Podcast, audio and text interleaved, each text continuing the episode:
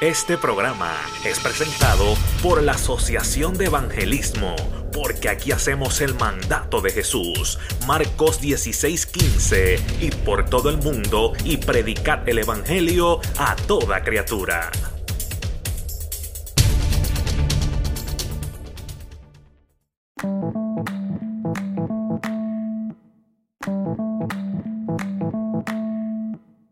Let me address Luke 15. For those of you that are not familiar with Scripture or church, Luke 15 is one of those famous passages that preachers like me talk about all the time. It's, it's where Jesus is asked, Why do you hang out with bad people? And he gives three stories lost sheep, lost coin, and the last is about a lost son. Most people call it the prodigal son. It's about two sons, actually, but the younger one says, Dad, I want my inheritance early. He moves to some wild cities and lives crazy and wastes all of the money.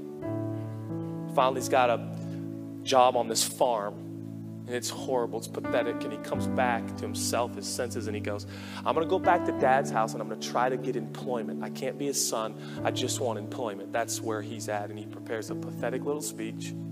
And he makes his way to dad's house. And it says, When he arose and came to his father, when he was still a great way off, his father saw him, had compassion, ran, fell on his neck, and he started kissing him. The son said, Father, he starts into his speech, I've sinned, heaven, your sight, I'm no longer worthy to be called your son. And the next verse, the father ignores this. Jesus is telling this story to try to explain who he is. And really, God the Father's love. And the father says, Bring out the best robe, put it on him, put a ring on his hand, sandals on his feet. And listen now, listen to what the father says. Bring out the fatted calf, kill it, let us eat and be merry. Translation, we're going to have a party, and we're going to have one right now. It gets worse.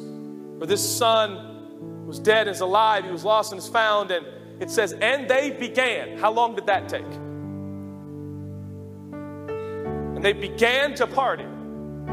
Was that 15 minutes? Was it 30? Was it an hour? It gets worse. Verse 25, there's another boy, the older son. He's in the field. He comes, and as he's drawing near to dad's house, he can literally hear music and he can hear the laughter and glee and joy of people dancing on a dance floor. Now, I want you to try to wrap your brain around this illogical, ridiculous, scandalous scene that God through Jesus has given us to explain who He is and how He responds to you and to me. The boy comes home, he's wasted his hard earned money of his father, he has lived wildly and ridiculously. How long has he been home? 30 minutes? An hour? I'll, I'll, I'll let you have three hours.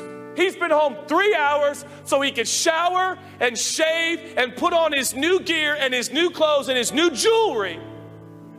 And in less than three hours, this wayward AWOL son is now on a dance floor with his cronies. What? The only one that's thinking logically is the older son who's like, This doesn't make any sense. The scene could have been his younger brother, who's an idiot, surrounded by his friends as the DJ is playing his favorite song and he's on the dance floor.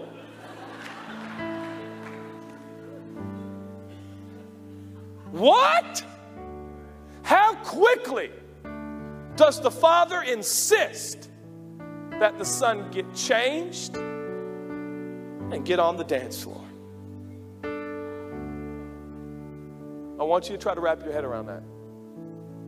That when you sin, the most powerful place you can be is enjoying His love.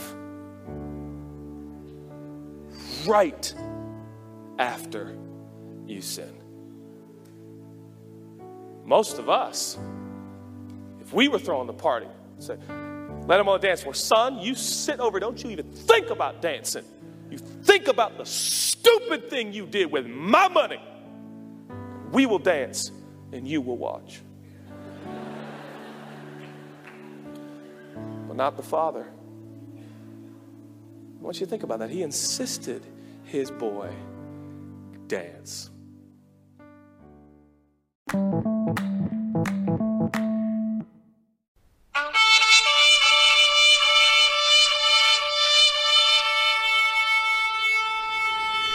Este programa fue presentado por la Asociación de Evangelismo.